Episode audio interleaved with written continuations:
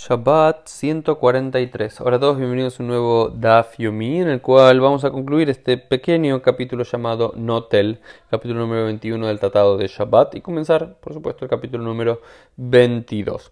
Eh, hay una nueva Mishnah, viene al comienzo de la página 143a, que dice lo siguiente: Beit Shammai la escuela de Shammai, dice: Abirim me'ala shulhan atzamot uklipin.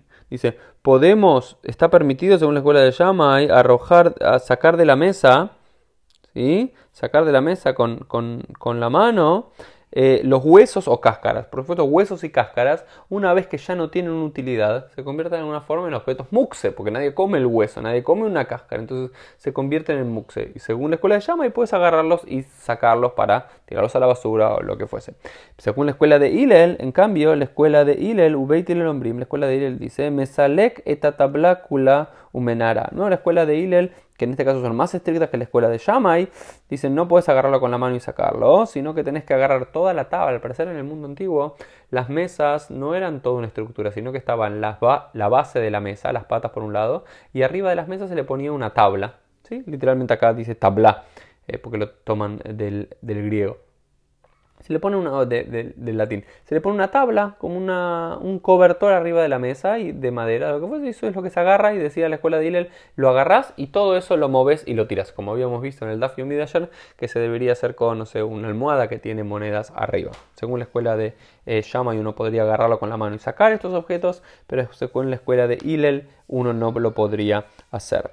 Em, lo otro que, se discute acá es, bueno, se pueden sacar otros, otros tipos de eh, pequeñas comiditas, pequeñas migajas que quedaron o pequeñas lentejas que quedaron arriba de la mesa que ya las personas no lo comen, pero ¿por qué se puede sacar con la mano? Mi pneiche uma halbema. Por cuanto son comidas quizás no para personas, sino para animales. Y como son comidas para animales, no se considera plenamente mikve, eh, muxe, perdón, sino que se lo considera que puede ser eh, usado para los a animales, ¿no es cierto? Entonces, esto fue eh, un poco eh, el final de la página 143a del capítulo 21 y pasamos inmediatamente al inicio del capítulo número 42 llamado Habit, el barril. ¿Por qué se llama barril? Porque empieza diciendo Habit shenish vera matzilina y menu mazon Si hay un barril, realmente un barril o de aceite o de vino que se quiebra, que se rompe durante Shabbat, ¿qué es lo que se puede hacer? Se puede salvar, tal como habíamos visto, el vino necesario o el aceite necesario para tres comidas de Shabbat. Y también se le puede decir al resto de las personas, vengan y agarren ustedes también de este barril para que no se desperdicie, para que no sea baltashkit. Excepto lo único que no pueden hacer, Shelo Ispog. ¿Qué significa no, no pueden Ispog al parecer? Cuando se rompía un barril de vino o de aceite del mundo antiguo, se agarraron estilos de esponjas y se absorbía con la esponja el aceite y el vino y luego se lo arrojaba a otro barril o a otro cuenco o a otra, a otra jarra. Eso es lo que no se puede hacer eh, durante Shabbat por la provisión de cejita pero después de si hay otra forma para que cada uno se agarre un recipiente y pueda, eh, pueda recibir el vino o el aceite que se cae, eso no hay ningún problema en Shabbat. Eh, y otro tema también interesante que viene aquí eh, tiene que ver con esta provisión de shita. Shita significa escurrir. Tal como no se puede escurrir una toalla, no se puede escurrir una esponja.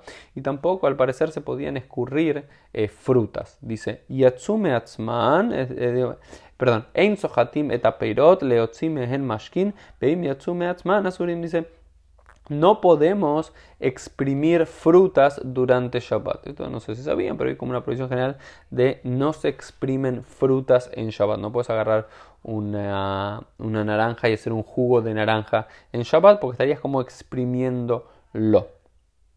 Y si la fruta sale por sí sola, eh, también estaría prohibido su eh, consumo. Rabbi dice, Imle y mutar, dice, sin embargo, si la fruta fue pensada, la fruta idealmente es una fruta que, entre comillas, de base en la naturaleza, era para hacer comida y el, el, jugo es un subproducto de eso, estaría, estaría, estaría permitido hacer ese jugo. Beim la mashkim mehem azur. Pero si fueron eh, frutas o verduras pensadas para directamente solamente utilizar su jugo y no ser comida, no se puede. Es interesante porque la Gemara utiliza como ejemplos de esto último a la aceituna y a la uva. Al parecer la aceituna y la uva no comían las uvas en sí, o no comían las aceitunas en sí, sino que era solamente para sacar aceite y, y, vino de las mismas, por lo cual prohíben hacer este tipo de eh, jugos durante eh, Shabbat porque uno estaría transgrediendo esta prohibición de Shita de escurrir